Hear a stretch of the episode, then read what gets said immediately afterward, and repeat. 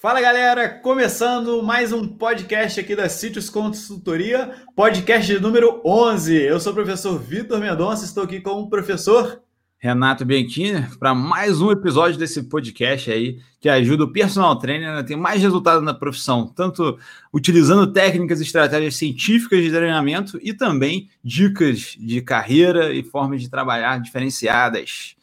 Boa! Hoje a gente vai falar aí sobre prescrição de HIT, né? Então, basicamente aí tudo que vocês precisam saber sobre a prescrição de HIT, quais são os diferenciais desse tipo aí, né? O que, que é o HIT, a história do HIT, tipos de HIT, a gente vai falar sobre tudo isso aí na aula de hoje, tá? Na aula não, né? Esse podcast é aula também, né, Renato? Não deixa de ser uma aula. Todo podcast é uma aula, mas tem gente que se a gente fala assim, é aula, o cara, nossa, é uma aula. Então... mas tem gente que fala assim, não, é só um podcast, aqui é um bate-papo. Aí a pessoa, pô, então eu quero participar. Tô dentro então, né? Exatamente. O Ricardo Saboy já falou aqui, ó, bora hipertrofiar o cérebro. Exatamente, Ricardo. Ah, isso sim. Tô gostando e de ver a galera que tá participando firme aqui com a gente hoje. Porque a Citizen a gente é a favor de hipertrofiar o braço e o cérebro também, né? Tipo assim, tem que ser os dois. E a perna, não, Renato? Não, perna não. Bota a calça comprida. e a mulherada? Mulherada já é outro papo, né? Mulherada vai querer hipertrofiar a perna, mas não vai querer hipertrofiar braço, né? O preconceito hoje em dia está diferente. Os homens querem hipertrofiar o inferior também, mulherada quer o superior, e tá todo, todo mundo, todo, todo mundo junto tudo. aí. É. Não, assim, for falar de todo mundo quer tudo, uma coisa é certa: todo mundo quer ganhar massa muscular e perder gordura. Isso aí é certo. E, e junto. E junto ao mesmo tempo. É. E quanto mais, melhor. Perfeito. Então vamos lá, vamos falar então primeiro definição, né? O que é esse tal do HIT aí, né? Então, HIT, fala para mim em inglês aí, Renato. Você que tem um inglês aí maravilhoso, fala para mim o que é HIT. É o High Intensity Interval Training. o cara usou toda. Ficou maravilhoso. Que falar mais assim, High Intensity Interval Training. Muito bom. Então seria basicamente aí o exercício intervalado de alta intensidade, né? Então acho que assim, o, o próprio nome aí do HIIT, ele já fala basicamente o que, que ele é. Ele vai ser um exercício intervalado, então a gente vai ter variação aí das intensidades, Tá? Esse intervalo a gente vai falar mais para frente, né? Mas ele pode ser é, tanto intervalo ativo quanto passivo, então você pode ficar ali parado, paradinho, né? Descanso total, ou que seria uh, o passivo ou ativo ali num, num, num, numa faixa aí de. É, de intensidade menor, né? Então ele teria essa variação aí, tá? E intervalado e em alta intensidade, né? O estímulo dele ele tem que ser em alta intensidade. Então, se você faz aí um exercício intervalado, onde o estímulo não é em alta intensidade, ele pode ser um exercício intervalado, mas não vai ser um exercício HIT, porque ele não tem o raio aí, né? A parte H aí. E uh, ah, para finalizar aqui essa contextualização do que é o HIT, de forma geral, ele vai variar aí de 4 a 40 minutos, tá? Então, até algumas vezes que eu já falei isso com o pessoal, né, ah, dentro da ciência, a gente bota uh, esse volume de 4 a 40 minutos por sessão, seria uh, considerado HIT, porque algumas pessoas acham, imagino aí, que o HIT não é é, é, passou de 20 minutos já não é hit, não. A gente pode fazer hits mais longos, tá? até 40 minutos a gente considera hit, beleza? Exatamente, é porque o, o hit ele não tá mais, ele não é associado à duração de treinamento em si, ele é muito mais associado à intensidade que está sendo feito, né? Eu acho que esse é o principal segredo do hit e esse é o principal motivo de muitas pessoas errarem. Porque, primeira coisa, o que é alta intensidade, que a gente vai tentar definir isso muito bem aqui nessa aula, aqui, nesse podcast, tentar definir o que é essa alta intensidade e também fazer uma análise de o como que se configura um hit, né? Por, quando que ele vai ser efetivo, quando que não vai ser efetivo, em que contexto, tudo isso é muito importante. E assim, é, eu acho que está programado para falar isso ao longo desse podcast, mas por que, que a gente está fazendo um podcast sobre HIT? O HIT ficou muito famoso, né, Vitor? A gente vê nos últimos anos aí, é, as pessoas têm chamado muita atenção para o HIT, e algumas pessoas chamando do ponto de vista negativo e outras do ponto de vista positivo, né? Boa, é até, até anotei aqui que foi a maior tendência fitness lá em 2018, né? Então, aquela votação lá de tendência fitness que tem todo ano, ele, to, ele já vem há um tempo aí entre os 10 primeiros, sempre ali. Em 2018, ele foi a maior tendência fitness ali. Eu acho que foi. American College. É, exatamente. Foi o um momento ali que ele teve um boom ali que todo mundo começou a falar sobre esse assunto aí. E a parte negativa que hoje, e a gente é obrigado aqui a principalmente falar muito sobre isso, é porque, por ser uma metodologia de treinamento intervalado e por existir protocolos curtos né, protocolos que às vezes têm duração de 5, 6 minutos, muita gente acabou utilizando eles como uma forma de fazer um marketing mais pesado em cima dos alunos, né? O que em alguns casos é, não, fazem, não faz muito sentido. Alguns casos pode até ser assim, no, o problema não é fazer o marketing em cima, né? O problema que a gente vê é quando você faz um marketing enganando os alunos, né? Você usar os aspectos positivos do HIT, os benefícios que ele vai dar de um ponto de vista de um marketing bem feito, tá tudo 100%, não tenho contra, não sou nem um pouco contra isso, pelo contrário, eu sou até a favor, porque eu acho que quanto mais a gente dominar de marketing, melhor vai ser a profissão de educação física. Porém, muita gente começa a utilizar isso para vender ideias mentirosas, né? E aí que a gente começa a entrar aqui com as evidências científicas para a gente tentar mostrar o contrário. Mas acho que vale a pena a gente começar com um breve histórico do HIT, né, Vitor? Conta para a gente aí essa história do HIT. Boa, até é legal, antes da gente falar isso, eu abri o Wikipedia ali, eu sempre gosto de dar uma olhadinha, né? É, é o costume nosso, ele viu o que a galera tá falando. Botei ali o Wikipedia sobre definição de HIT. Segundo o Wikipedia, o HIT foi uh, criado em 2003 ou 2013, se eu não me engano. 2013? é, uma bela uma piada, né? É. Mas... Segundo a Wikipedia? é, eu vou, eu vou rir de rir, vou até mexer no Wikipedia depois lá. Mas, basicamente, então, uh, na década de 30, né, a gente teve o primeiro aí, é, treinador que começou a usar os treinos intervalados, que é o Rudolf Harbig.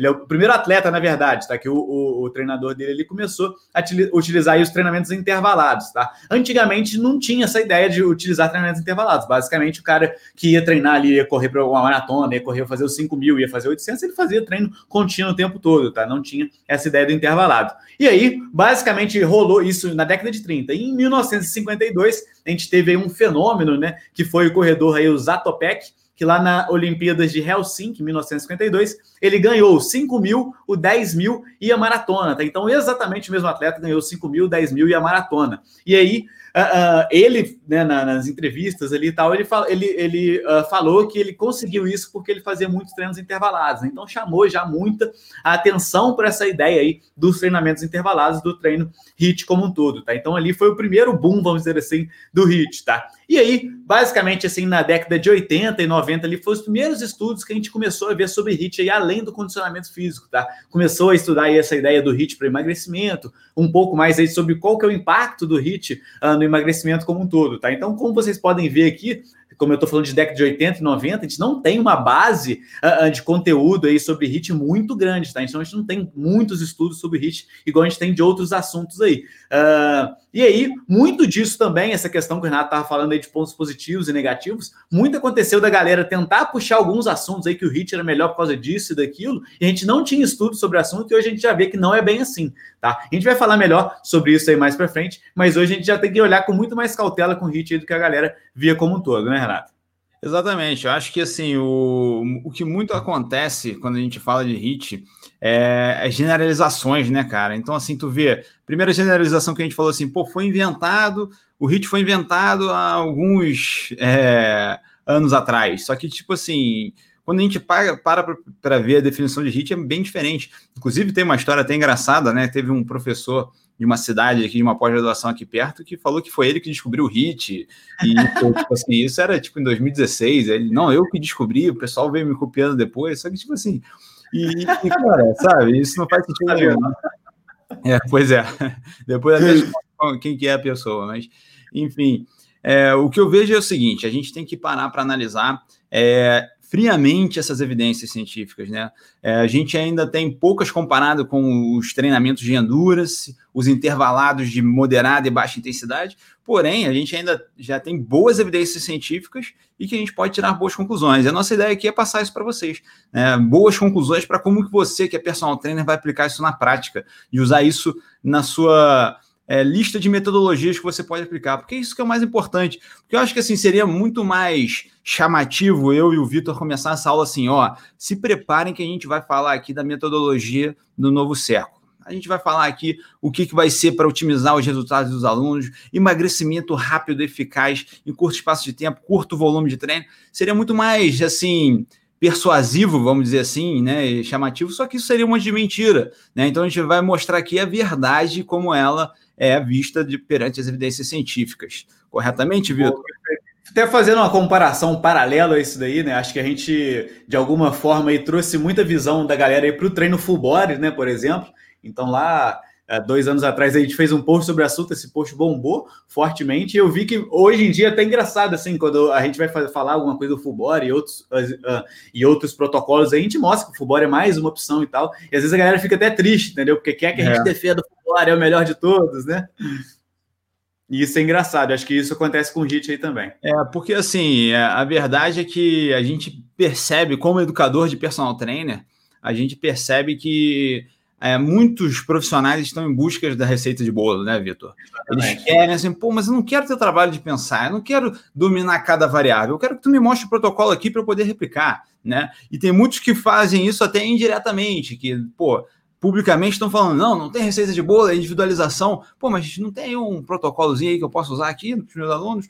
É, então, assim, aqui é, a, gente, a gente brinca sempre que a gente ensina vocês o e flop, né? Porque o salto tesoura, ele é muito simples de fazer, né? A gente sempre usa essa analogia. Quando a gente vai pensar em, em, em salto em altura, o salto tesoura, ele é simples, teoricamente, de fazer. Você vai saltar, passar as duas pernas é, por cima ali da vara. Só que quando você vai pensar na técnica do Fosbury Flop, que é aquela técnica que os atletas utilizam, pô, o cara tem que dominar toda aquela técnica de chegar, se posicionar, girar o tronco no ar. Tudo isso demora um pouco, é mais complexo, demora um pouco para se aprender, mas uma vez que você domina isso, você vira um especialista e tem os melhores resultados possível. Então essa é a nossa intenção aqui, é te ensinar o Fosbury Flop da educação física, como que você domina esses aspectos da educação física. Boa. E aí, então, voltando para o HIT aqui, uh, dentro de HIT, então, a gente tem basicamente quatro tipos aí, tá? Então, o HIT, ele tem algumas uh, inervações aí, tá? Diferentes, tá? Então, a gente tem o CIT, o RST, o HIT uh, de intervalo longo e o HIT de intervalo curto, tá? HIT de intervalo curto é basicamente aí o HIT com menos de 60 segundos de intervalo, tá? Então, são intervalos menores ali. HIT de intervalo longo com mais de 60 segundos de intervalo.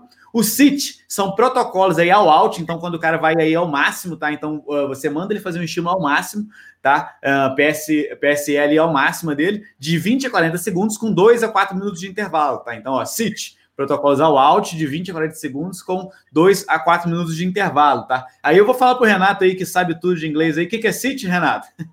É sprint Interval Training, né? Falando mais perto aqui do microfone, é Sprint Interval Training. então seria treinos intervalados de, de sprints intervalados, né? Então por isso que são protocolos ao out e com estímulos menores ali, intervalos também menores, tá? Então, enquanto o CIT é de 20 a 40 segundos de estímulo por 2 a 4 minutos de intervalo, o RST é de 3 a 10 segundos de, uh, de, uh, de estímulo por menos de 60 segundos de intervalo, tá? Então, são. O que, que é o RST Renato? Então, já aproveitando aí você também. O RST é, é o. Ih, Peraí, a câmera. Peraí, que a câmera tá travando um pouco aqui. É, é Repeated Sprint Training. Isso, perfeito. Né? Então, exatamente por ser uh, sprints mais curtinhos ali, é de você repetir ele várias vezes, tá? A gente vai, eu vou depois aqui dar uh, alguns exemplos de protocolos aqui para vocês, a gente vai poder até enquadrar aqui dentro desses, dessas possibilidades aqui, beleza? Vamos falar um pouquinho das variáveis do treino de HIT aí, Renato? Beleza, perfeito. E aí, quando a gente fala de variáveis do treino de HIT, muita gente acha que é assim, é só é, intervalo de recuperação, intervalo de estímulo e número de séries. Né? Só que, cara, quantas são as variáveis, Vitor? Conta pra galera são aí. nove variáveis aí que a gente tem dentro de cada sessão de HIT, tá? Então, cada treino HIT tem nove variáveis. Então, assim, são nove variáveis que você deve controlar e manipular para você ter o melhor resultado possível. E isso a gente vai ver aqui na prática como que a gente vai fazer, tá? E vamos tentar fazer de então, uma basicamente, né, para não deixar ninguém confuso, até quem está ouvindo a gente poder entender. Perfeito. As variáveis são intensidade, duração, modalidade intensidade. Sacanagem, pessoal. Então, basicamente, as variáveis são a intensidade do estímulo, essa acho que é a mais fácil do pessoal entender aí, é a intensidade que você vai trabalhar aquele estímulo ali. Se é um, se é um estímulo ao out, não, a gente é a intensidade máxima e total, onde você vai controlar essa intensidade, vai ser uma intensidade um pouquinho menor, tá? Uh, obviamente não vai ser uma intensidade moderada, senão já não vai ser HIT, né? Mas você vai controlar essa intensidade aí dentro de uma zona de alta intensidade, tá? A duração desse estímulo, então o estímulo, dentro do estímulo a gente vai ter essa questão, né, de qual que vai ser a intensidade do estímulo e a duração desse estímulo aí, tá? Eu vou trazer protocolos aqui para vocês de estímulos aí de, uh, de 10 segundos, se eu não me engano. Não, tem o de 8 segundos ali, que é o mais curto, que eu vou trazer como exemplo para vocês aqui, e vou trazer o de 4 minutos, tá? Então, um estímulo aí mais longo um pouco. E uh, dentro de estímulo também a gente tem mais um aqui que é a modalidade, né? Vai, vai ser totalmente diferente você fazer um hit uh, correndo na esteira, ao fazer ele na bicicleta ergométrica, na, no, no, elíptico. Você pode até dar mais alguns exemplos aí de onde que a gente pode fazer o, o hit aí, Renato. Quais modalidades que a gente pode trabalhar ele? Assim, não, não existe. Uma coisa que é importante até falar aqui, Vitor, é que tudo que a gente vai falar aqui são sugestões, né? Mas não tem nenhuma regra oficial do HIT, né? Não tem uma, comunidade do HIT que redige todas as regras. Porque é a mesma história quando a gente conta sobre periodização. A gente fala assim: ó, existe a periodização ondulatória, existe a periodização linear, e não significa que porque a ondulatória é melhor, que a linear não serve para nada. Pode ser que exista um tipo de periodização que ainda nem foi descoberta, vamos dizer, ainda nem foi feita, entendeu? Porque é tantas variáveis que você pode manipular que você pode ter inúmeras possibilidades, né? E a gente está aqui para mostrar as possibilidades que já são, já são plausíveis, que já foram encontradas e viram vistas como otimizadas. Mas em termos de modalidade que podemos praticar, cara, é assim, a restrição que eu vejo é só em relação ao controle da intensidade. Né? Se você consegue controlar a intensidade desse estímulo, né, você consegue é, fazer a modalidade. Então vamos supor, dá para fazer os mais comuns, né? Corrida e ciclismo, porque é controle máximo de velocidade, né? Corrida na rua, controle de velocidade às vezes é um pouquinho mais difícil, mas dá para ser feito também. Né? A gente tem até exercícios com peso do corpo. Você pode fazer, sim, exercícios com o peso do corpo como um ritmo. Exatamente, exercícios calistênicos, né? Burpee, flexão, circuito com agachamento, tudo isso você pode utilizar como um, um, um HIT, né? É, circuito de abdominal pode ser feito também, né? O mais importante é que você consiga controlar a intensidade do estímulo, porque é aí que a gente garante que você está fazendo. E como a gente percebe que muitos desses protocolos que são efetivos, que a gente vai mostrar para vocês hoje, eles trabalham em intensidade máxima, então fica até mais fácil de você controlar a intensidade. Porque, por exemplo, ah, eu estou na rua, mas eu não tenho a noção exata da velocidade que eu vou correr. Não, se você tá, trabalhar em intensidade máxima, ou seja, sprint máximo, né? Ou você não vai poupar nada nessa velocidade, você pode fazer o hit na rua sem problema nenhum. Né? E outra coisa é que a gente ensina aqui para vocês é, a forma de, de fazer e depois vocês não precisam ficar presos. Que, por exemplo, é o que eu falo assim, pô, o cenário ideal é você é, fazer cada sessão do seu aluno com todos os aparatos de controle de intensidade possível, né? De preferência até utilizar lá um ergospirômetro para ver o VO2 máximo dele. Só que a gente sabe que isso é inviável do ponto de vista prático do personal trainer. Então, tudo que a gente fala aqui é tentando aplicar na prática, porque a gente sabe quando chegar lá amanhã para você atender o seu aluno na academia ou na casa dele, ou prescrever um treino para ele fazer na casa dele em si, à distância, como uma consultoria de treinamento, você vai ter que usar estratégias para isso né? Você vai ter que trabalhar em cima disso. Então, a nossa ideia é tentar englobar tudo isso aqui para vocês, tá?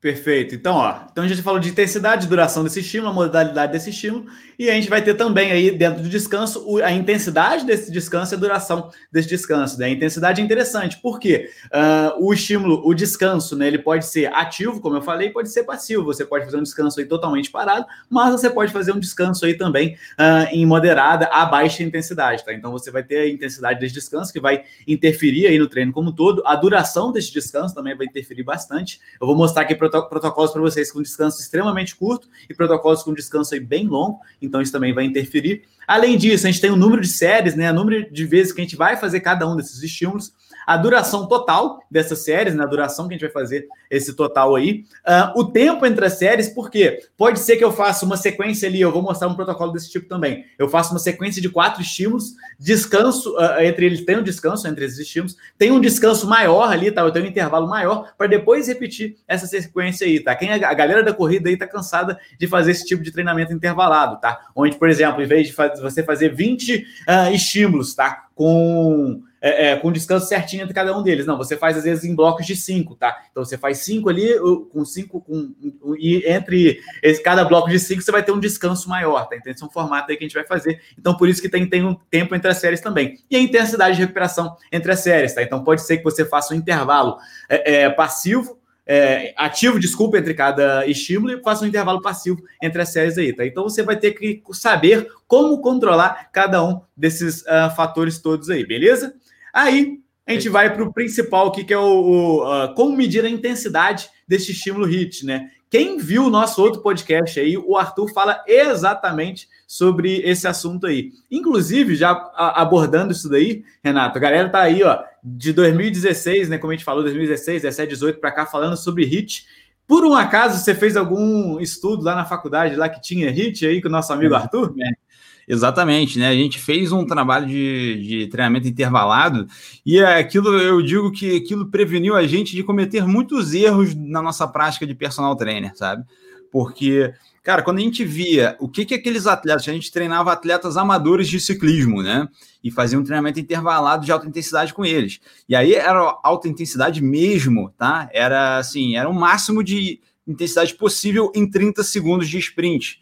E aí ele fazia um descanso passivo de quatro minutos e meio até o próximo sprint, né? Então, assim, quando a gente parava para ver aquele nível de intensidade em que eh, o, o, ciclista sacudia aquela bicicleta, né? O cara quase passava mal, né? Alguns chegaram a passar mal, né? Tinha até um banheiro do lado que a gente já deixava tudo aberto que o cara precisasse, porque é um nível de intensidade muito alta, muito alta, tá? Então, isso tem que ficar muito claro, porque é o que a gente sempre gosta de sacanear, né? Quando o pessoal fala assim, vamos aquecer lá no Tabata, eu já falo assim, esse cara não faz ideia do que, que ele está falando. Se você falar assim, vou fazer um aquecimento com um treinamento intervalado aqui, treinamento intervalado, ponto. Beleza, perfeito, não tem nada contra isso, entendeu? Mas você falar que vai fazer um hit para aquecer, deve estar tá bastante equivocado no que está falando, né? Perfeito. É, muito da gente vai falar isso também no, no, da parte de protocolos aqui. Muitas pessoas pegam a ideia ali do HIT, né, de como que ele é feito ali, a questão de estímulo intervalo, e acabam usando isso, né, é, de outros formatos, tá? Então, igual o Renato falou, cara, ah, vou fazer um aquecimento aqui no Tabata. Mas o que, que vai acontecer? Né? Na parte de estímulo, ele não vai fazer um estímulo de alta intensidade. Ele vai fazer um estímulozinho ali de moderada intensidade, e aí sim pode servir como aquecimento. Mas aí já não é HIT, tá? Então, mas assim, são aquelas coisinhas ali que são complicadas a gente discutir aqui, né? Mas aí, quem viu ali a nossa, a nossa aula com o Arthur, Uh, viu que ele bateu o martelo ali, eu concordo 100%, até o nosso curso que tem dentro da Citrus Play, eu falo isso também, que a melhor forma de medir a intensidade do HIT é pela PSE, tá? Uh, a galera gosta muito aí de formas sofisticadas aí de tentar controlar é, é, é, a intensidade do treino, então através de frequência cardíaca, através de VO2 máximo, mas o que a gente vê aí é que a PSE é de longe a melhor uh, forma de utilizar. Mas é tão legal tu acabar o teu treino, tirar a foto do Apple Watch lá, cara. os dados do teu treinamento. Com a frequência cardíaca lá, né? É tão bonito ver lá o trajeto, né, cara? é, já, já, já. Se usou o Apple Watch, já tá errado, já que com certeza tá toda cagada aquela, aquele cálculo ali. É né? Mas vamos lá, então. É... Que a gente pode até falar sobre isso depois, mas é. É, é chamar atenção para essa questão, porque assim, muita gente acha que é sinônimo de pre precisão, né? Só que isso pode ser pior do que você utilizar métodos que são considerados menos precisos, né? E a gente vai explicar Perfeito. isso a fundo aí para vocês. Então, basicamente, como a gente. Cara, VO2 máximo, já para deixar de cara, assim, você usar o VO2, né? VO2 a partir do VO2 máximo, ele é muito difícil de se utilizar na prática, tá? Ele é excelente para estudo científico, mas na prática, ali no seu dia a dia, é muito difícil você utilizar, tá? Você ter um controle bem feito dele. A gente tem até um teste que a gente gosta de utilizar aí, é, que é na esteira, né? Que a gente encontra a velocidade é, relativa né, ao VO2 máximo ali, mas mesmo assim é difícil, tá? É, é, muito pouco prático. Então, dificilmente a gente vai utilizar esse tipo de coisa. Eu vejo muita gente perguntando, nossa, como que eu utilizo? Porque vê nos estudos, né? É como a gente fala do teste de um RM. Teste de um RM é excelente para estudos científicos, mas na prática a gente utiliza zero ele, a gente nunca uh, utilizou ele na prática aí. Uh, o VO2 máximo vai ser da mesma forma. A frequência cardíaca, eu diria que ela é excelente para monitorar pós-treino, tá? Então você faz o monitoramento da frequência cardíaca durante o treino e aí depois do treino você avalia, tá? É, ele é excelente para fazer uma avaliação de como foi aquela sessão de treino ali. Então você passou, por exemplo, para o seu aluno ali um protocolo é, é, Wingate para ele fazer, ele fez ali na segunda-feira, você passou para ele fazer na quarta-feira também. Ele vai te mandar os dados da frequência cardíaca na segunda e um da quarta-feira. E você vai avaliar esses dados. Pô, qual foi a frequência máxima que ele atingiu? Qual que foi a frequência média? Média ali que ele atingiu, como foi a recuperação dele, se foi diferente de um dia para outro. Pô, isso é excelente, é muito legal para você fazer essa avaliação, para ver se ele está melhorando, se ele está atingindo aí é, intensidades mais altas, se ele está tendo uma recuperação mais rápida, isso é super legal. Mas você utilizar isso para prescrever é muito difícil, tá? Exatamente por ser um, um intervalo é, pequeno, você tem uma, uma, dificuldade muito grande, né? Como que eu vou fazer? Uh, por exemplo, se eu faço um, um treino para meu aluno de 30 minutos, falo com ele, ah, você vai correr aqui a 170 batimentos cardíacos pô, ele vai encontrar ali em dois, três minutos ali de treino, ele vai encontrar esses 170 uh, eh, batimentos por minuto e vai seguir naquele ritmo ali, tá? Variando aí um pouquinho. Um treino HIT, como que eu vou chegar para ele e falar, cara, em 30 segundos você tem que chegar a 190 batimentos cardíacos? Ah, quem sabe, né? Sabe que a frequência cardíaca ela não vai chegar aí, ela não responde assim tão rápido, né? Então fica muito difícil de você controlar. Tem possibilidades de você fazer aí, uh, de fazer um controle, por exemplo, é, você falar para ele fazer all out e, e, só, e, e, ele só vai fazer um outro estímulo depois que ele chegar na frequência cardíaca tal, tá? Então você vai fazer aí através da recuperação. Então, por exemplo, uh, 30 segundos de. É, 30 segundos de all out, mas você só vai fazer um outro estímulo all out aí quando você tiver a 130 batimentos cardíacos, tá? Então você vai controlar pela recuperação. Então é legal, pode utilizar sim, tá? Mas de forma geral, a melhor forma que a gente vai controlar aí é através da PSE. É, e assim, o maneiro é você ter essas possibilidades e ver aquilo que no seu contexto se aplica melhor. Vamos dar alguns exemplos disso. É, nesse. Você vai falar alguma coisa, Vitor? É, definir o que é PSE para a gente ah, aí, por tá. favor. É, a gente vai falando aqui e acaba esquecendo, né? Pois é, porque pode ser que alguém tenha tido essa pergunta, né? É, é psicológico e subjetivo. é percepção subjetiva de esforço, né? E, e, é muito engraçado porque, devido à tradução dessa tabela, o que se usa percepção subjetiva, né? Porque automaticamente, se é uma percepção, ela já é subjetiva, né? Então era para ser percepção Perfeito. de esforço, né? Só que aí Perfeito. o pessoal, para traduzir parecido com o inglês, usou percepção subjetiva de esforço. Mas aí, basicamente, é uma tabela que a gente utiliza, é, onde você tem níveis de intensidade. Né? A gente pode até mostrar essa tabela. Né? A gente evita mostrar essas coisas aqui, porque a gente sabe que tem pessoas que acompanham a gente é, só com o é, só com áudio, né? Mas basicamente é uma tabela onde você tem níveis de intensidade, né? Que é a famosa escala de Borg, onde você tem ali a intensidade mais baixa de todas, que é basicamente repouso, você não está fazendo atividade nenhuma, e você tem as, a, o nível mais alto de todos, né? Que é o nível de esforço máximo que já fez na vida. E você pode trabalhar dentro desses níveis, tá? E aí você pode usar tanto a escala oficial de 20 níveis e também pode usar a adaptada de 10 níveis, né? Vai depender da forma. E é muito interessante até, Vitor, dizer que essa escala tem uma relação é, bem direta também com a frequência cardíaca, de certa forma, tá? Perfeito. Então, significa que se você prescrever o treino no, né, na metade da escala, vamos dizer assim, na intensidade moderada, você vai estar tá ali na metade da frequência cardíaca máxima, vamos dizer assim, tá? Mas isso é assim, igual o Vitor falou, muito difícil de controlar na prática, né? Mas o mais interessante dessa escala é que ela vai levar muito é, os fatores individuais do aluno, né? Então, aluno que consegue, né? É óbvio que a gente vai ter sempre os alunos que vão querer burlar, entre aspas, essa escala, né?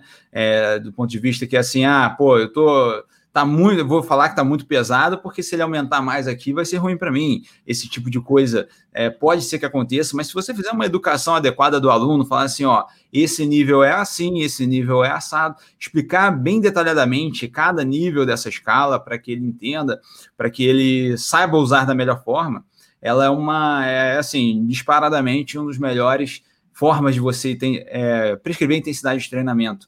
E aí você vai simplesmente dizer assim: ó, eu quero que você faça um esforço no nível 16 da escala de Borg. E aí ele vai identificar lá, nível 16 é, se eu não me engano, é levemente alta, levemente intenso, algo assim, tá? Então você vai prescrevendo de acordo com os níveis da escala. E aí, o aluno que já entende essa escala, que já sabe como utilizar, ele vai fazer atividade naquele é, esforço. Por que, que eu considero ela, inclusive, uma das melhores formas? Vamos dizer que o seu aluno, e quem treina aqui, acredito que é, a maioria dos profissionais que acompanham a gente também treinam, seja treino cardio ou musculação, a gente sabe que tem dias que a gente está menos preparado fisicamente do que outros, por diversos motivos. Às vezes dormiu mal, às vezes se alimentou mal, às vezes está um dia difícil, um dia estressante, um dia que simplesmente o rendimento não é o mesmo, tá? E, isso pode acontecer a qualquer momento, né? Não tem um período específico. As mulheres até têm a parte do período menstrual, que a gente pode até tentar estimar, mas em geral, qualquer pessoa vai ter dias altos e dias baixos, né? E se você utiliza o Borg, né, a escala de percepção de esforço, como uma forma de prescrever a intensidade do treino, é a melhor forma para não errar.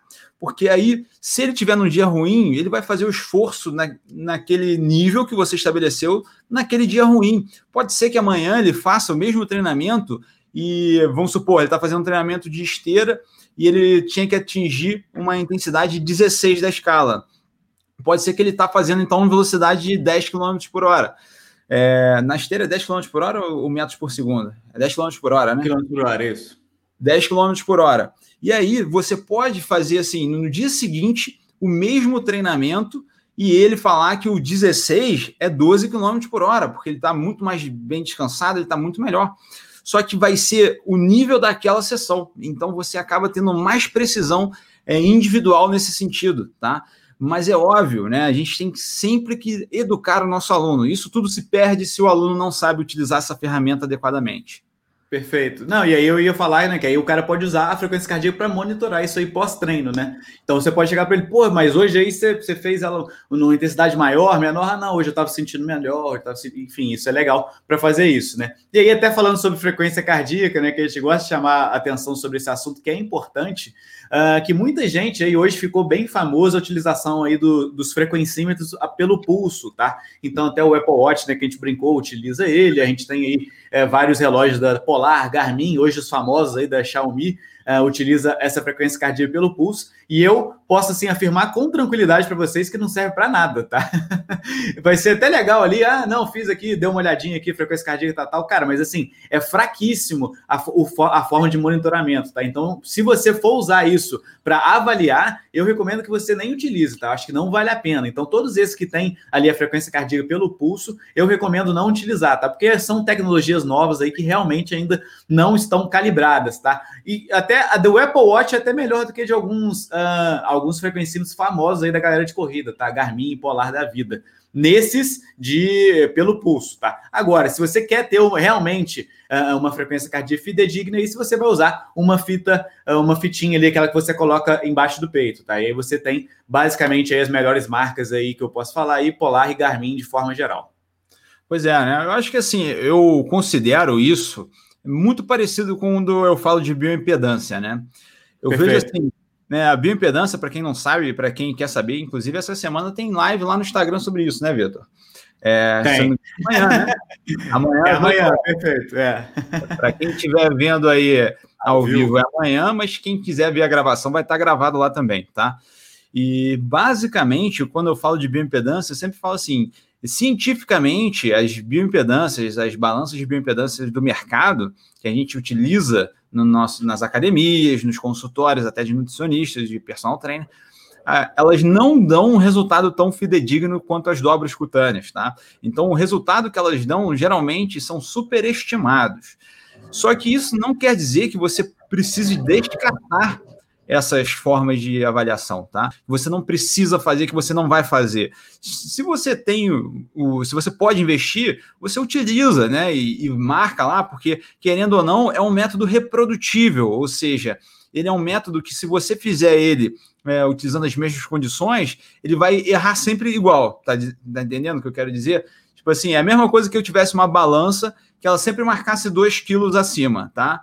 Ela sempre marca 2 quilos acima. Então eu sei que não é o meu peso real que está sendo marcado ali, mas eu sei que ela está sempre errando 2 quilos acima. Então, se eu comparar o meu peso antes e depois, eu sei qual é a diferença que vai dar. É mais ou menos assim que funciona o percentual de gordura através da bioimpedância. Ele sempre erra igual. Então, se você manter as condições, o problema, o segundo problema da bioimpedância é que é difícil manter as condições, porque exige uma questão de hidratação do aluno, de descanso, de alimentação, é, até mesmo período menstrual das mulheres, então isso aí tem que se levar em consideração.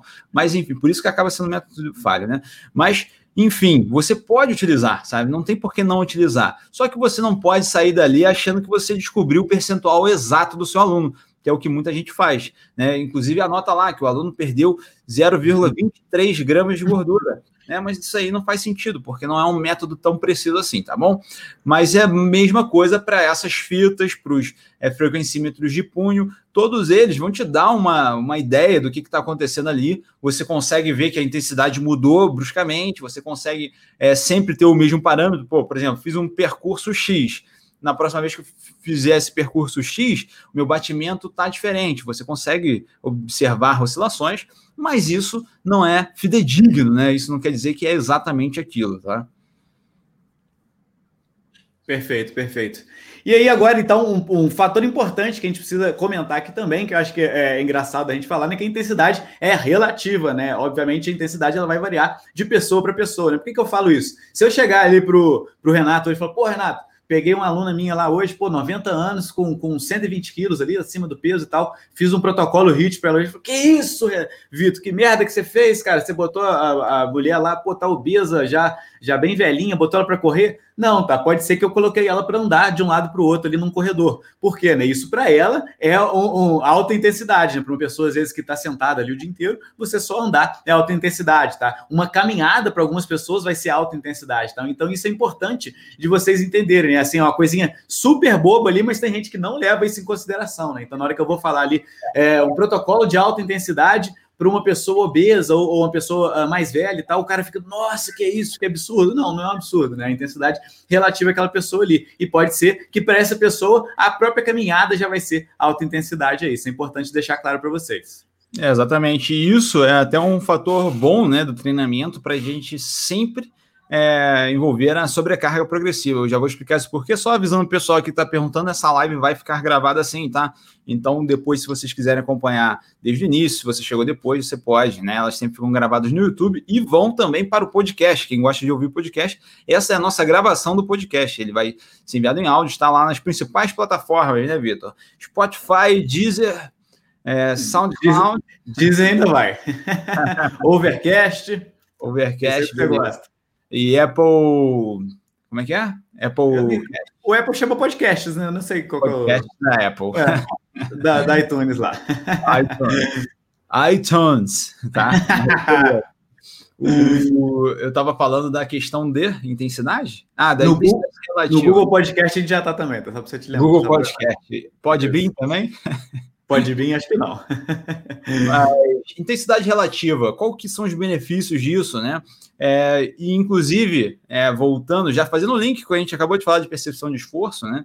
Ela sendo relativa, é importante também para você sempre estar tá progredindo as intensidades desse aluno, né? Porque ela é relativa não só a cada indivíduo, mas também com o próprio indivíduo ao longo do tempo. O que eu quero dizer com isso? Uma pessoa que fizer um protocolo X agora e repetir esse protocolo depois de 20 vezes, ela vai naturalmente estar mais bem condicionada e ela vai precisar de uma alteração de intensidade, tá? Então, ela daqui a 20 sessões, ela vai precisar de um novo protocolo, entre aspas, ele vai precisar ajustar essa intensidade, né? Então, quando você trabalha com a percepção de esforço e considera que a intensidade é relativa àquele indivíduo, àquela sessão, você está sempre progredindo o treinamento naturalmente. Porque, por exemplo, eu poderia fazer um protocolo engessado para o meu aluno, ó, você vai fazer sprints na esteira a 10 km por hora, Vamos supor que esse seja o máximo para ele. Inclusive, a esteira tem. Eita! aguinha, aguinha para o homem. Vou beber uma água aqui. Mas, basicamente, na esteira até tem algumas restrições para você fazer exercícios máximos que a pessoa precisa saber. Às vezes, sair, pular da esteira, né? Porque senão pode ser até perigoso. Mas vamos supor que eu fiz um protocolo na esteira, tá? E aí eu prescrevi lá um sprint máximo de 20 segundos para o aluno, num protocolo de HIT, onde ele vai fazer ali 20 segundos no máximo dele, que é 10 km por hora. Se eu repetir esse protocolo, tá? Mesma coisa, mesmo volume, mesmo número de séries, mesmo intervalo de recuperação, é, fazer exatamente o mesmo protocolo com ele 10 vezes, naturalmente, esses 10 km por hora de sprint vai ficar mais fácil do que era antes. Não quer dizer que vai ficar facinho de fazer, que é tranquilo demais, né? Mas pode ser que seja mais fácil que está fazendo antes. Então, quando você utiliza a percepção subjetiva de esforço, você automaticamente, ah, pô, hoje eu tenho que ir no 16, só que esse 10 aqui tá, tá fácil para mim. Então você vai lá e vai colocar 10.5, tá? É uma possibilidade. Então, é, unindo esses dois assuntos que a gente abordou, é, percepção subjetiva de esforço, intensidade relativa, também é aplicado para você estar sempre progredindo as intensidades, tá? Perfeito. Vou dar o exemplo aqui de cinco protocolos HIT aqui para a gente discutir um pouco. São uh, protocolos diferentes um dos outros, então é legal da gente olhar aqui. E já desde já eu recomendo você que é personal trainer aí, cara, testa, tá? Faz cada um desses protocolos aqui, é legal para você sentir como que é na pele também. Às vezes eu vejo várias pessoas aí prescreve aí teóricos hits aí, porque, como a gente falou, às vezes não é alta intensidade, e aí ele vai, vai ver um protocolo desse aqui na, na, na prática mesmo, ver que o, o, buraco é mais embaixo, tá? Então, para começar, o mais famoso de todos eles, o Tabata aí, tá? Que são 7 a 8 estímulos de 20 segundos, tá? Por 10 segundos de descanso, e no protocolo original ali é 170% do VO2 máximo, tá? Então, de cara que a gente já vê que ele é bem curto, ele é o único protocolo que eu conheço aí que o estímulo é maior do que o descanso, tá? Na maioria das vezes o descanso vai ser maior do que o estímulo, é, é, desses famosos, tá? É o único que é, que, que, é assim. E a gente já tem estudos aí mostrando que fazendo nesse, uh, nesse protocolo original, que é 170% de VO2 máximo, praticamente ninguém consegue, tá? A gente tem estudos aí com ciclistas profissionais que não conseguiram fazer nesse formato aqui, tá? Então, assim, replicar, né? É, é um protocolo que fazer ele é exatamente igual ali da forma original, 170% VO2 máximo, é quase impossível, tá? Mas basicamente ali eu diria que a gente pode fazer ele ao alto, tá? Então faria ali o estímulo máximo de 20 segundos por 10 segundos de descanso ali, o que daria aí um total de 4 minutos, de 3 minutos e meio a 4 minutos de protocolo. Então, protocolo bem curtinho aí. O Tabata é o famoso protocolo que está presente em todas as academias, boxes de crossfit e também é, Instagram de blogueiras famosas. perfeito, perfeito. Esse é um, protocolo que criou muita fama em cima disso, né? Porque é aquilo que eu falei para vocês, né? Quando você oferece para os nossos alunos um protocolo de treinamento e falando que ele vai treinar 5 a 6 minutos total, né? e vai ter resultados como se estivesse treinando uma hora, né? Que é muito disso que as pessoas falam por aí, né? Erradamente, diga-se de passagem, fica muito persuasivo, né? É, é, é, muito aceitável pelas pessoas, porque se a gente chegar para a pessoa e falar assim, ó, oh, meu amigo, você vai ter que treinar aqui uma hora por dia, é, sete dias na semana, e vai ser intenso, vai ser difícil, tu não vai gostar, tu vai ter que parar. Isso ninguém está querendo fazer, isso não atrai ninguém. Mas se você falar assim, ó, mas eu tenho um protocolo aqui que é seis minutos, tá? Seis uhum. minutos por dia, três vezes na semana, tu vai ter resultados que você teria em três meses de treinamento aí, só em 20 dias. Pô, isso é muito, para o aluno, é excelente. E eu te falo o seguinte, se isso fosse possível, eu ia achar excelente também, pô né? Fala a verdade. Pô, a gente sabe que um dos principais, uma das principais dificuldades dos alunos é a aderência ao treinamento. Muito porque, pô, é difícil você se locomover, você se planejar para fazer treinamentos e, e ter uma frequência boa de treinamento, fazer um volume bom de treinamento por semana, a gente sabe que é difícil. Né? Os alunos têm essa dificuldade. E se você tivesse essa barreira de entrada menor, onde você faria ali treinos bem curtos e rápidos e diretos, e isso desse mais resultado do que se fizesse treinos mais longos, seria ótimo, tá? Seria eu que estaria o primeiro a falar para vocês, galera, vamos fazer só hit, porque isso vai ajudar todo mundo.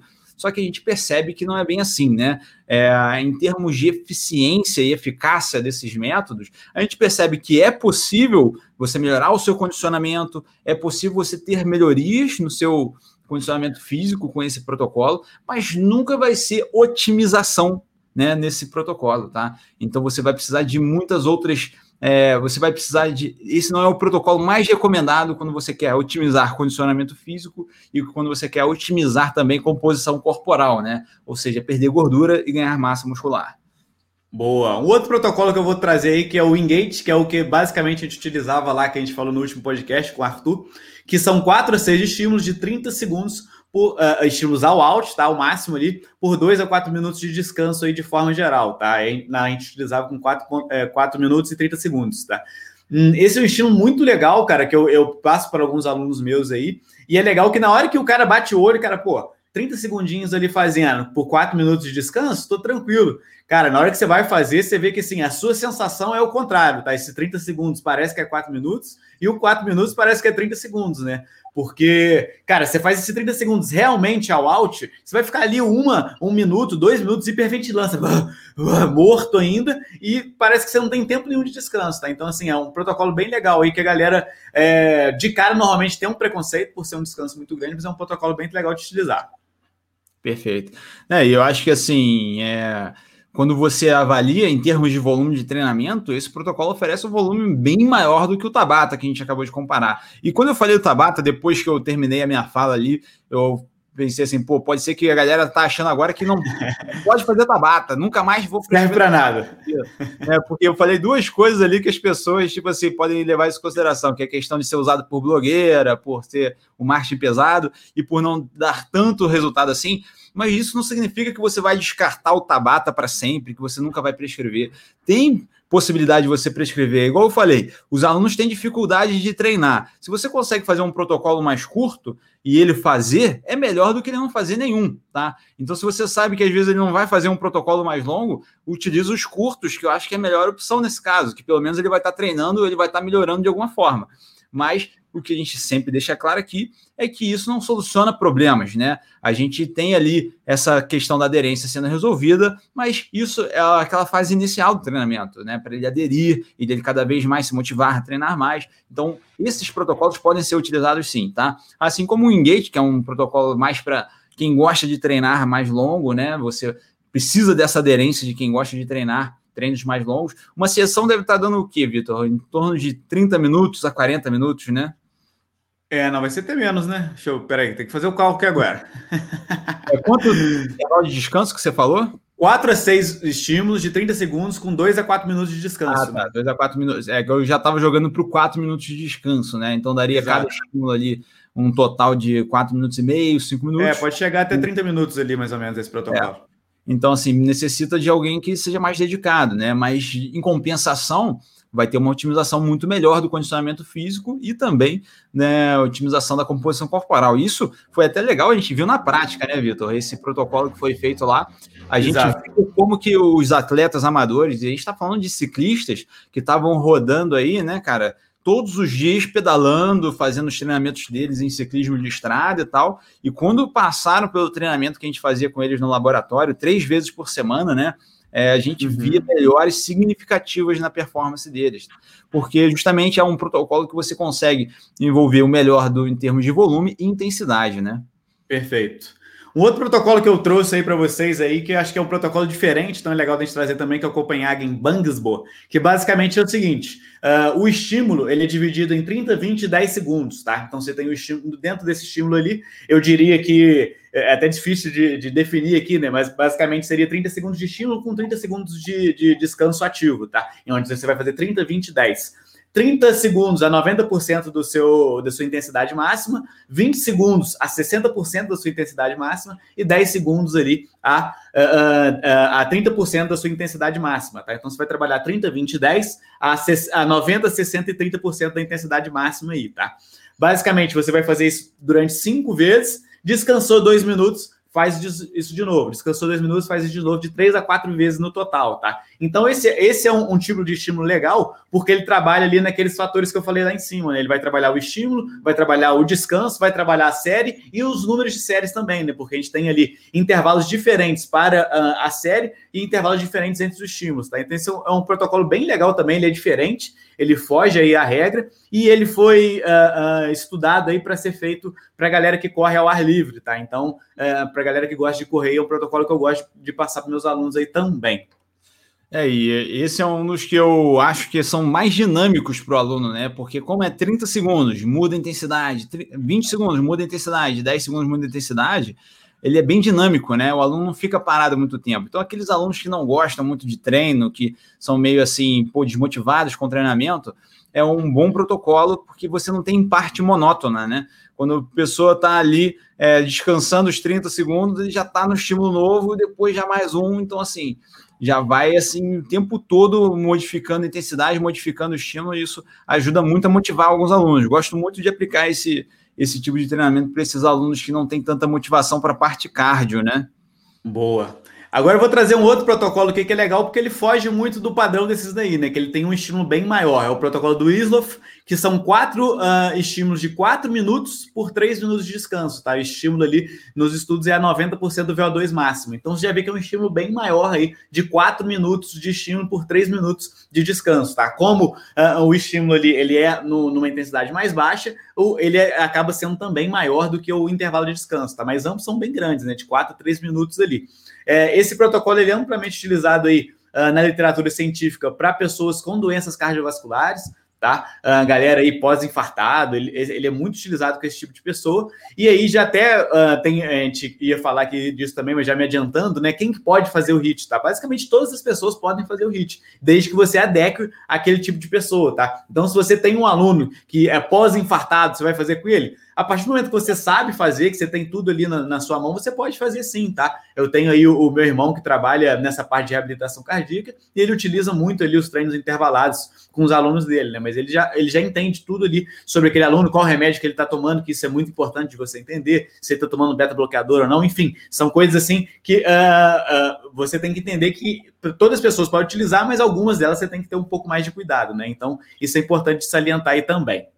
Pois é, inclusive, já lembrando que quem é assinante da Citrus Play tem um curso completo sobre essa prescrição de treinos para hipertenso, a gente aborda todas essas questões detalhadas aí, o próprio Vinícius, que o Vitor citou, ele que ministra esse curso, tá?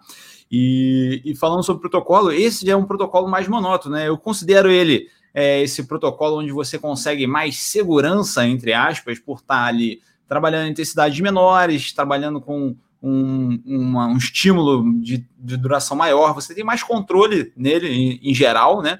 Porém, ele é mais monótono também. Então você tem esse contrabalanceamento, né? Porque você consegue controlar muito melhor a intensidade quando você faz um estímulo mais prolongado, né? Mas você consegue, em compensação, o aluno tem que ficar ali é, estímulo de 3 minutos, recuperação de 4 minutos, né? Então isso aí pode prejudicar. É isso mesmo ou eu falei o contrário?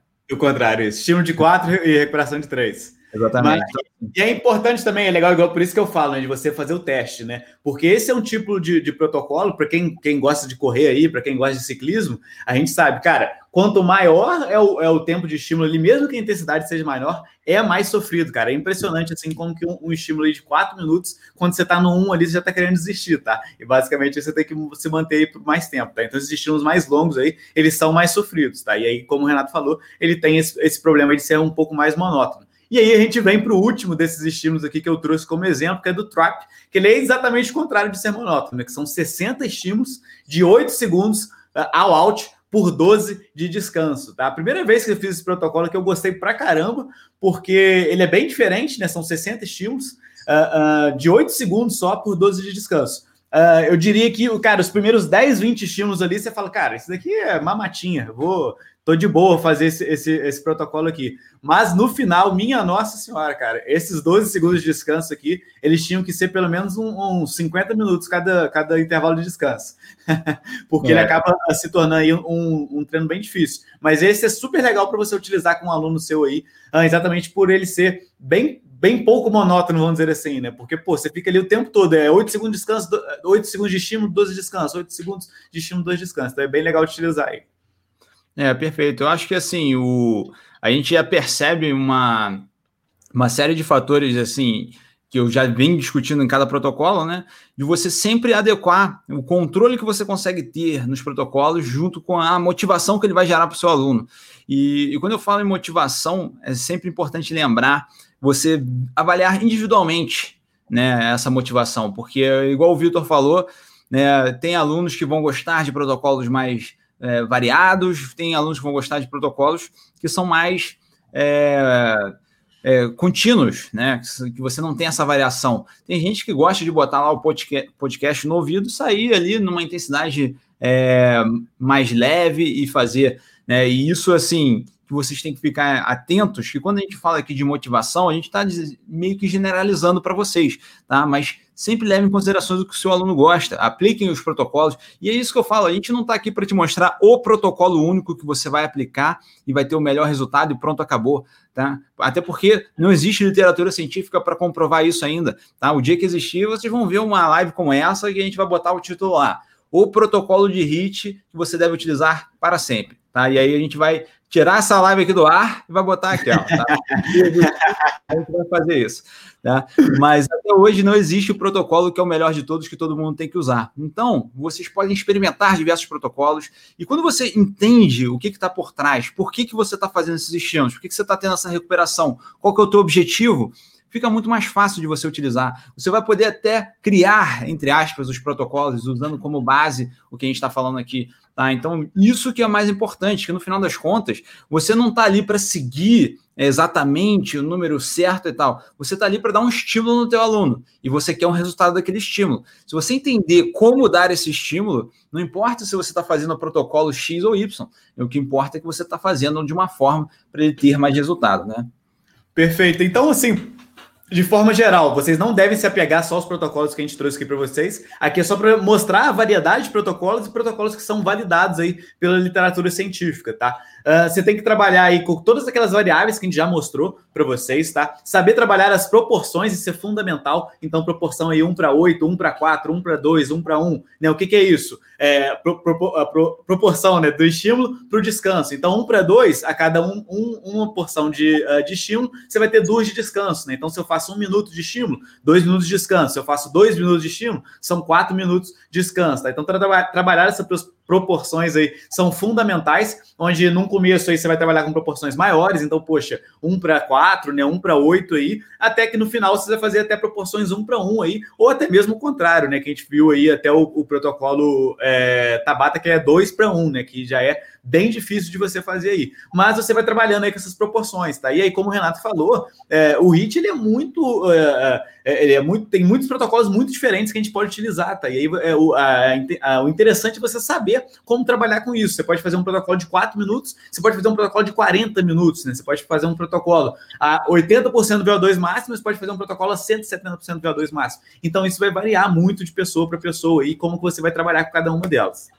Pois é, eu acho que o mais importante, né, é, é a mesma coisa que eu falo assim, quando a gente estuda o HIT, para mim, a principal informação que a gente gera não é simplesmente, ah, agora eu já sei como que eu vou prescrever meu treino para sempre, é isso aqui, mas simplesmente você Uh, agora, a partir de agora, você tem mais uma opção de trabalho como personal trainer para colocar no seu kit de ferramentas de personal e poder a adequar os melhores treinamentos. E, e, o que eu acho mais engraçado, Vitor, é que isso, para mim, é uma das coisas mais fantásticas do treinamento, é, as, as inúmeras possibilidades que a gente tem de trabalho é, e de conseguir fazer ali o melhor estímulo possível com o aluno, com a melhor é, resposta motivacional dele, com a melhor, o melhor resultado que ele vai ter. Eu acho isso a parte mais fantástica do treinamento e, e é o que mais desanima muitos profissionais, porque ele fala assim, pô, mas eu tô confuso, cara, eu tô aqui esperando você falar o protocolo chave aqui e eu não chego nele, né? E eu acho que, cara, quando você entende isso que eu tô falando, de tipo assim, pô, Cara, se você domina as metodologias, é o que eu sempre falo do CrossFit também, que o CrossFit, na minha opinião, é uma metodologia, né? E aí você, muita gente acha que só o que você faz no CrossFit é o que dá resultado, que, pô, você vê lá no CrossFit e tal, aquilo que é resultado, não sei o que lá. Só que, cara, simplesmente aquilo é um método, né? É um método que vai servir para algumas pessoas, é para todas as pessoas. Prática, com certeza não, né? Tem pessoas que não vão se adequar ao CrossFit, né? E você não precisa, você não é obrigado a trabalhar só por exemplo, se você gosta de crossfit, você é, vibra pelo crossfit, você não é obrigado a trabalhar só com ele, sabe? Você tem várias possibilidades. Porque quando você para para pensar, o cara que criou o crossfit, ele mesmo pensou dessa forma. Pô, quais são os vários estímulos que eu consigo dar, que eu aprendi, que são bons, e como é que eu consigo utilizar isso de uma forma organizada? E ele montou o CrossFit. Então, o que eu é, recomendo para todos os profissionais é pegar essas informações como a de hoje aqui do HIT e vocês montarem o seu próprio método, né? Onde você vai pegar tudo aquilo que você aprendeu que gera resultado, que dá certo, e você monta a sua metodologia no final das contas, né? É assim que eu trabalho, é assim que eu gero resultados para meus alunos. Agora não pode falar crossfit mais, não, Renato. Agora todo mundo é cross-training. É cross-training, né? Porque o negócio deu polêmica lá, né, cara? O cara foi fazer uma e falar uma besteira lá ao vivo, né? Para todo Brincadeira, mundo. Brincadeira, né? Pois é, né? Desanimou muita gente por aí, né? Mas isso é legal até assim, uma análise paralela total aqui nossa como marketing, né? Tudo, muita gente utilizava o nome CrossFit porque você tem que pagar, né, para usar o nome CrossFit, né, e eu utilizava isso porque era uma baita de uma marca excelente, né? Uh, a gente via a diferença mesmo do estúdio que era CrossFit para o estúdio que botava outro nome, né, Cross Training e tal. E hoje aí eu vejo muita gente tentando fazer o contrário, né? O cara, pelo amor de Deus, não sou CrossFit não, aqui é Cross Training. Exatamente por causa que o cara de um, de um dia para o outro, em uma, uma besteira o cara falou, o cara estragou a marca aí fortemente, né? Então, isso é importante vocês entenderem essas situações também. Uh, e aí, para a gente finalizar esse assunto aqui, a polêmica, né? HIT ou aeróbio contínuo, né? Qual que é a diferença? Qual que é melhor? É, qual que emagrece mais? Qual que é melhor para condicionamento físico? A gente vai discutir um pouco disso aqui para vocês, tá? Então, de forma geral, assim, eu já deixo bem claro aqui para vocês, cara. Não existe milagre, não existe aqui poção mágica onde o HIT vai ser melhor do que o aeróbio contínuo, tá? A gente tem os, os melhores estudos que a gente tem aí comparando, tá? Revisões uh, sistemáticas aí comparando HIIT e aeróbio contínuo, tanto para melhora de condicionamento físico, tanto para uh, para emagrecimento, a gente vê que ambos trazem os mesmos resultados, tá? E, obviamente, o HIIT aí um pouco mais eficiente, né? Exatamente por, porque ele é focado numa maior intensidade, tá? Então, o HIIT, ele tem essa vantagem, né, de, ser, de se gastar menos tempo, aquele exercício físico ali, ele é mais eficiente, isso sim, ok, beleza. Porém, ele tem a desvantagem, obviamente, de ser mais extenuante, né? Então, tem alguns alunos que não vão gostar de fazer. Como o Renato falou, se você fizer o protocolo certinho ali, a gente viu isso na prática lá, que tem cara que vai para o banheiro ali vomitar. Eu acho que uh, muitos aqui não vão querer isso, né? Acho que não é o objetivo de muitos. E uh, ele tem um volume limitado. Se a gente trabalha ali com volume máximo por sessão de 40 minutos, ele tem um volume limitado, tá? E aí que é a grande chave do aeróbio contínuo, tá? O aeróbio contínuo você pode trabalhar aí com volumes gigantes. E aí, pensando em condicionamento físico e também uh, uh, em emagrecimento, isso pode ser uma vantagem para o aeróbio contínuo, tá? Então a gente vai trabalhar aí de formas diferentes, tá? Todos, todos os dois podem funcionar e eu já bato o martelo aqui com vocês. Fazer os dois é a melhor opção, tá? Você trabalhar tanto com aeróbio contínuo, tanto com HIIT para a mesma pessoa vai ser a melhor opção. É excelente. Eu acho que assim essa discussão ela ficou muito em evidência nos últimos tempos por conta de generalizações que foram feitas aí por muitos profissionais e educadores aqui da nossa área, né? Porque falavam que, por exemplo, aeróbio não servia para nada, que aeróbio é só para quem gosta de fazer, porque não serve para melhorar em nada o condicionamento físico, a, a, o emagrecimento do aluno. E, inclusive, já teve gente que chegou e falou que aeróbio engordava né? Que tipo assim, você fazer aeróbio engorda.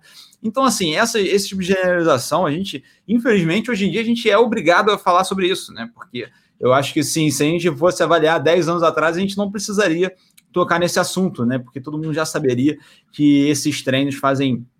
É, que vão dar resultado também, é, treinos de aeróbio contínuo. E aí, o que eu passo aqui, é, se eu fosse dar uma mensagem final sobre essa discussão entre aeróbio e HIT, é sempre vocês levarem para aquilo que é o mais importante é, da prescrição de treinamentos, que foi o que eu falei anteriormente, é a questão da individualização, pô. É, eu vou, inclusive, quando eu dou a nossa aula de treinamento físico para emagrecimento, quando a gente vai falar sobre treinamento eficiente, que é a nossa metodologia de treinamento para emagrecimento, a gente sempre fala o seguinte, né? Não se baseia em método para prescrever treino, se baseia em estratégia.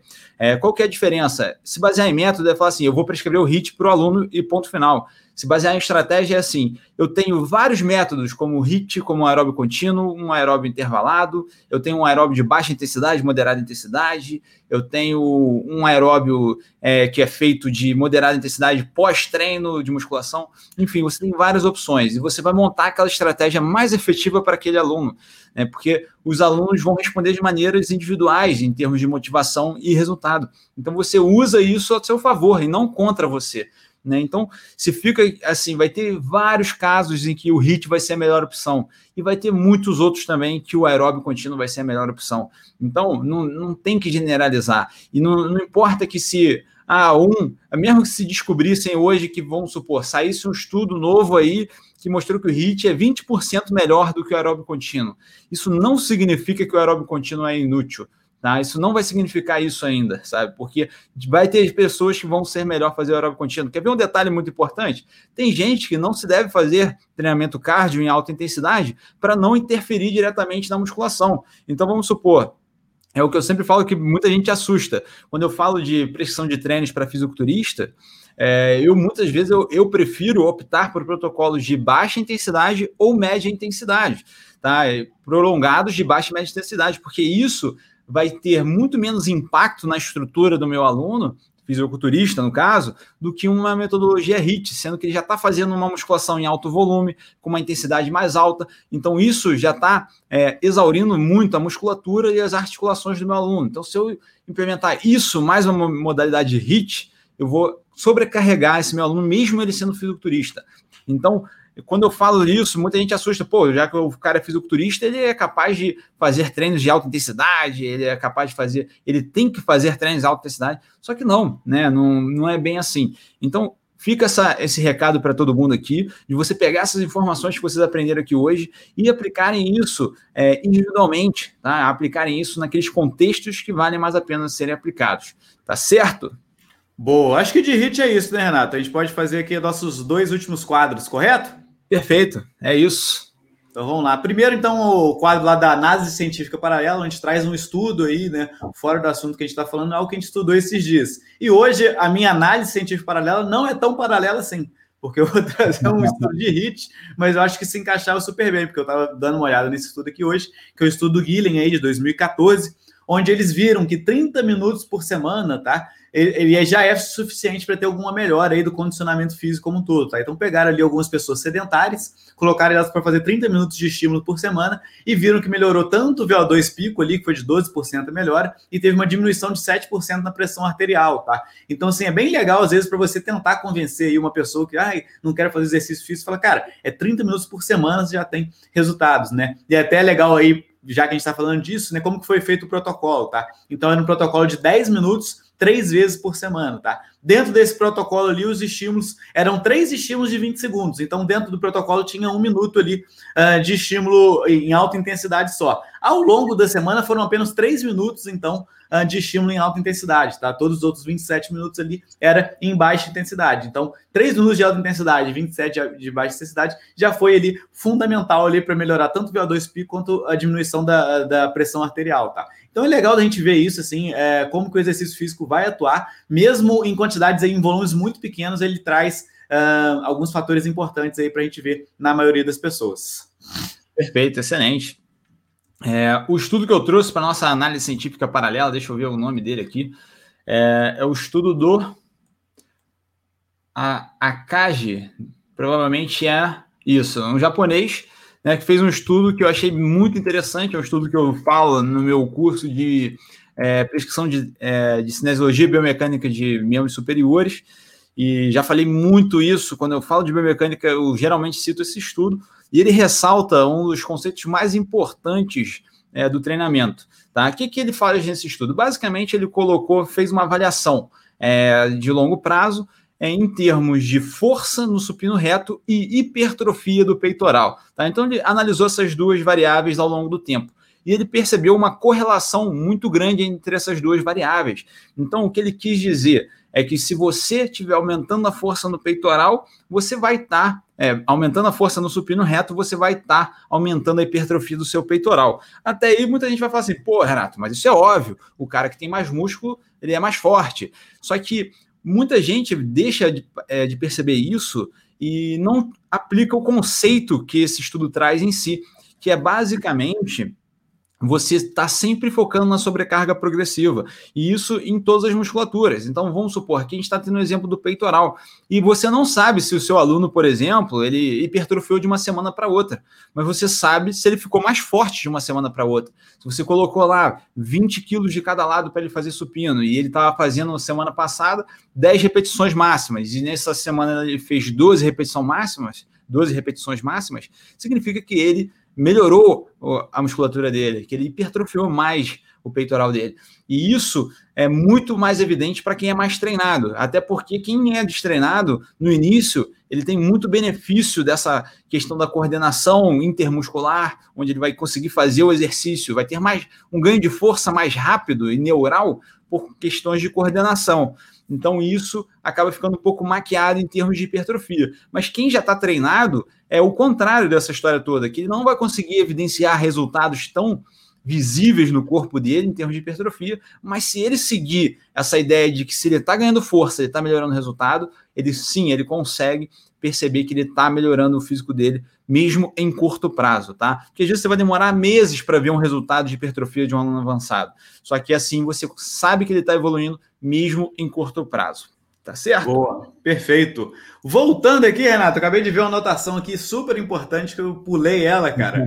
Vou falar rapidamente aqui. É, um fator aí que as pessoas defendem ferrenhamente o HIT a gente tem um estudo aí de 2020 aí que saiu há algumas semanas, super importante sobre o assunto, que é o quê? O EPOC, né? O gasto calórico ali, o gasto uh, de oxigênio pós-exercício ali, que no HIT é maior do que no aeróbico contínuo. E muita gente utilizou muito esse argumento aí para falar que o HIT ia ser muito melhor que o aeróbico contínuo para emagrecimento, né? E aí, basicamente, a gente tem um estudo aí de 2020 mostrando que ao comparar o aeróbio moderado aí, né, contínuo de moderada intensidade, com o HIIT, treinamento intervalado de alta intensidade, a gente tem uma diferença de 31 calorias aí por sessão, tá? Então, assim, é uma diferença muito pequena, tá? E a partir do momento que no aeróbio contínuo você faz um volume maior aí por sessão, uh, você vai ter um gasto calórico maior durante o treino, na maioria das vezes, no aeróbio contínuo. Então, essa diferença aí é muito pequena para você uh, utilizar como argumento que o HIIT vai ser muito melhor para emagrecimento, tá? Então, assim, se você utiliza essa ideia do EPOC como argumento que ele vai ser melhor para, uh, do, para emagrecimento do que o aeróbio contínuo, esquece que você está falando bobagem.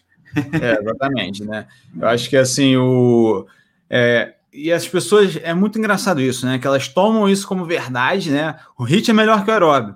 E agora vamos tentar justificar a nossa resposta, né? Tipo assim, Exato. vamos achar que é. Não, é o EPOC, pô. Porque assim, aí comprovou que durante o exercício o gasto energético do, do aeróbio intervalado, o aeróbio contínuo é maior.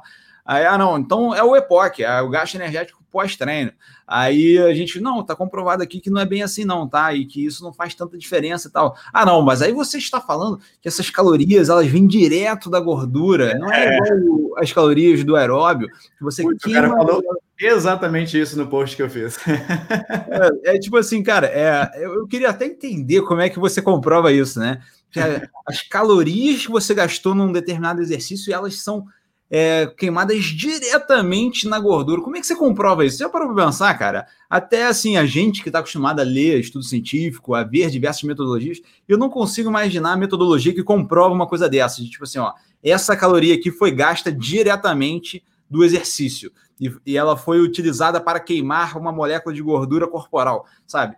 a gente sabe que o sistema do corpo é muito mais complexo que isso, né? E que a gente vai ter ali o, uma análise fisiológica para a gente tentar criar algumas conclusões, mas que isso não é a justificativa final. E, a gente sempre vai chegar no que a gente sempre fala aqui na Sítios, tá? Que é, beleza, o teu argumento fisiológico pode fazer sentido, pode não fazer, tá? Isso aqui a gente não vai discutir, mas o que eu quero discutir é resultado. Vai gerar mais resultado ou não vai? E a gente tem estudo para isso, para comprovar que sim ou que não. Então é isso que a gente vai utilizar na nossa prática. A gente não vai ficar aqui argumentando, que aí a gente pode entrar em qualquer área. A gente, aí o pessoal vai falar, não, que na era paleolítica os caçadores eles faziam sprint e, e, e isso que dava fazia eles fazerem o que a, e nossa biomecânica, a nossa fisiologia foi toda adaptada para isso. Aí vem outros argumentos, não que os corredores de sprint eles têm muito mais massa muscular e menos gordura do que um corredor de maratona. Mas será que é isso que fez ele ficar? Será que é o treino que fez ele ficar assim? Ou será que é porque ele é assim que ele virou um corredor de sprint, né? Então, assim, é, não adianta tentar justificar com fisiologia, com questão observacional, com raciocínio lógico. Tem que justificar com estudo. Coloca lá dois grupos, um fazendo HIT e um fazendo aeróbio. Qual que teve resultado melhor? E assim que a gente tira conclusões, né? Depois de um determinado tempo, de oito semanas, assim a gente tira conclusões. Agora, ficar fazendo essas é, raciocínios lógicos não faz sentido nenhum, né? Boa. Então, para finalizar aí, algo que você está estudando aí esses dias, Renato, que pode fazer uma análise paralela aqui com a gente. É, vamos lá, tem bastante coisa que eu tenho estudado recentemente, né? Mas uma das coisas que eu acho que tem sido muito interessante, é até uma discussão que eu tenho com um amigo meu bem frequente, é sobre a ciência e arte de você estudar a opinião contrária. Olha só que loucura, né? Que a, a gente estava discutindo que assim é muito fácil você cair no. Tem um nome para isso? Como é que é? é? Confirmation bias, que chama isso, tá? É, mas é não sei o que é lá da confirmação, né? Vê se tu consegue lembrar aí, Vitor. Ah, é, nervoso. é, não vou. Mas basicamente é o seguinte: que se eu acredito em alguma coisa, é muito mais fácil. Tá, eu vou lembrar da confirmação. Exatamente, é o viés da confirmação. O que, que significa o viés da confirmação? É que se eu acredito em alguma coisa, eu naturalmente eu vou ter uma tendência a prestar mais atenção e focar em pessoas que têm a, ideia, a, mesma ideia que eu, que estão mostrando a mesma ideia que eu. E eu naturalmente vou começar a ignorar pessoas que têm ideias contrárias a minhas e diferentes das minhas. Então, basicamente, o que isso significa? Tá? É que se eu, vamos supor, que eu acredito que o HIT é a melhor metodologia do mundo, tá? Pegando um exemplo já do tema do podcast, melhor metodologia do mundo todo mundo que falar que HIT é a melhor metodologia do mundo, eu vou começar a ver mais conteúdos dessas pessoas, a ver o, o que eles têm para falar. E se alguém vier falando ao contrário, eu vou ignorar. Então, essa esse o que eu estou estudando atualmente é justamente essa ideia de você começar a, a, ver o lado contrário das coisas. Então, é realmente pegar assim, vamos supor, é, se eu acredito que o HIT é a melhor metodologia do mundo, eu ver pessoas e estudar pessoas que estão falando completamente ao contrário de mim. Tá? Então, eu começar a ver tudo que é a opinião que eu tenho formada e começar a tentar avaliar friamente a minha opinião. Que isso acho que enriquece ainda mais uh, o teu ponto de vista. Então, vamos supor, que às vezes você pode ter excelentes ideias e você vai ver opiniões contrárias que não tem nada a ver, que está tudo errado. Porém, você tem ali vários argumentos que você tem que avaliar, você tem que ver e visualizar se faz sentido ou não. Então, isso vai te deixando cada vez mais forte até nos seus próprios argumentos. Né? Então, a ideia não é necessariamente você mudar de opinião, a ideia é você simplesmente é, deixar de ponderar esse viés da confirmação. Então, a brincadeira foi que assim, a gente acredita muito que acordar mais cedo é melhor para a produtividade, né? Só que tem muita gente que fala que não, que pô, não, isso aí é de cada um e tal. Só que e assim, quais são as comprovações de sim e que não? Então, assim, quando a gente começa a avaliar isso do ponto de vista ali da, das, das diferentes opiniões, a gente percebe que tem argumentos bons para os dois lados, né? E, e, é muito mais sólido chegar a uma conclusão dessa maneira. Então, isso serve para tudo, tá? Tanto para sua perspectiva profissional, para sua perspectiva pessoal, tudo isso vai te ajudar. A gente pode até ponderar aqui assuntos polêmicos, do ponto de vista político também, né? Ponto de vista esportivo, tudo isso a gente pode ponderar. É mais difícil, é mais difícil, porque aí enraiza muitas emoções, a galera se exalta, mas de certa forma é um exercício excelente para você fazer no seu dia a dia aí. Quem que você votou na última eleição, Renato? Esse cara. lá, meu voto no canal do, do YouTube da Silvia tiver 100 mil. Aí eu vou revelar. Se chegar semana que vem, fodeu 100 mil inscritos. Aí. Eu falo, não tem problema com isso. Brincadeira, pessoal. Que a galera falou de política aqui, a galera emociona, não tem jeito, né? É. Mas Falando agora sobre o meu aí que eu estava estudando, cara, hoje para hoje, sei lá, eu, eu, pensei em vários temas aqui para abordar, né? Mas aí eu lembrei de um que eu acho que tem tudo a ver aqui com exercício físico e, e é legal da gente trazer, né? Tava ouvindo um podcast aí, foi até anteontem que eu vi, se eu não me engano, do Primo Rico, né? Lá do, do Thiago Nigro, junto com o Wendel Carvalho. Uh, e basicamente ele estava falando sobre a importância de quem está procurando aí uh, trabalhar em, em, altíssimo nível, né, procurando desenvolvimento pessoal, a importância de você sair da sua zona de conforto, né? E você, porque é, para criar uma casca, né? Pra, a gente sempre a gente gosta de falar bastante disso, né? De criar aquela casca grossa ali. Porque quando você você fazer isso, né? Você mesmo se colocar numa zona de desconforto é importante porque quando isso acontecer de verdade, você já tem aquela casca grossa para trabalhar com isso, né? E basicamente uma das formas mais melhores que a gente tem aí de criar essa zona de desconforto através do exercício físico, né? Então a gente estava falando aqui uh, hoje mesmo do HIT. Poxa, você fazer um HIT realmente em altíssima intensidade, intervalado em altíssima intensidade, cara, isso te tira muito da zona de conforto, tá? Então isso é legal uh, você utilizar também isso com o seu aluno, falar, pô, cara, isso é legal para o seu desenvolvimento pessoal, para você sair da sua zona de conforto. Todo mundo sabe, aí eu, por exemplo, eu gosto às vezes de fazer exercício de manhã. Cara, tem dia que você sair de casa 6 horas da manhã fazer exercício, você fala, cara, esse cara é insano, é, é, é coisa de maluco, né? Você fica ali na cama e diz, porra, tô viajando, hoje acho que eu não vou, não. Só que aí você fala, não, eu tenho que ir porque né, eu sou forte nessa merda aqui, quem que manda aqui sou eu, né? E basicamente isso é legal, né? Então, uh, o exercício físico é uma excelente ferramenta aí para as pessoas que estão trabalhando aí sobre desenvolvimento pessoal, que querem melhorar aí uh, a produtividade como um todo. E eu fico muito feliz com isso, que eu vejo esses caras grandes aí que a gente acompanha de outros uh, uh, de outros segmentos, né? Então, pô, os caras mais fodas aí de empreendedorismo, que é a área que a gente acompanha bastante, os caras mais fodas de marketing digital, cara, é impressionante como todos eles praticam exercício físico, né? Exatamente porque eles têm essa, esse entendimento da importância do exercício físico para o desenvolvimento pessoal e da produtividade como um todo. Perfeito, Vitor. Excelente. Então, embora então? Eu acho que é isso. Espero que vocês que acompanharam aí tenham gostado. É, se vocês que estão acompanhando é, pelo áudio do podcast, envia para a gente aí o que, que, vocês estão achando, se vocês estão gostando, se vocês que gostam de podcast está é, agregando para vocês e também para vocês que assistem a gente no YouTube. Diz aqui nos comentários o que, que vocês acharam desse podcast aqui, do que, que vocês aprenderam que foi mais legal. E também é, temos para próximos episódios aqui que a gente pode fazer, a gente pode trazer para vocês. A gente está sempre vendo isso e, com, e conferindo, então a gente com certeza vai querer ver a opinião de vocês que gostam de acompanhar a gente, gostam desse conteúdo aqui com base científica e sempre aplicado na prática. Tá certo? Quem está acompanhando a gente aí, não deixa de seguir a gente aí, tanto aqui no, no, no YouTube, quanto lá nas plataformas que você, se você estiver utilizando aí, para estar tá sempre aí lembrando aí dos próximos podcasts que a gente for fazer, tá? Basicamente, a gente está fazendo aqui toda terça-feira um episódio novo, beleza? Valeu, pessoal. Grande, grande abraço e até a próxima. Forte abraço. Valeu. Valeu, tchau, tchau.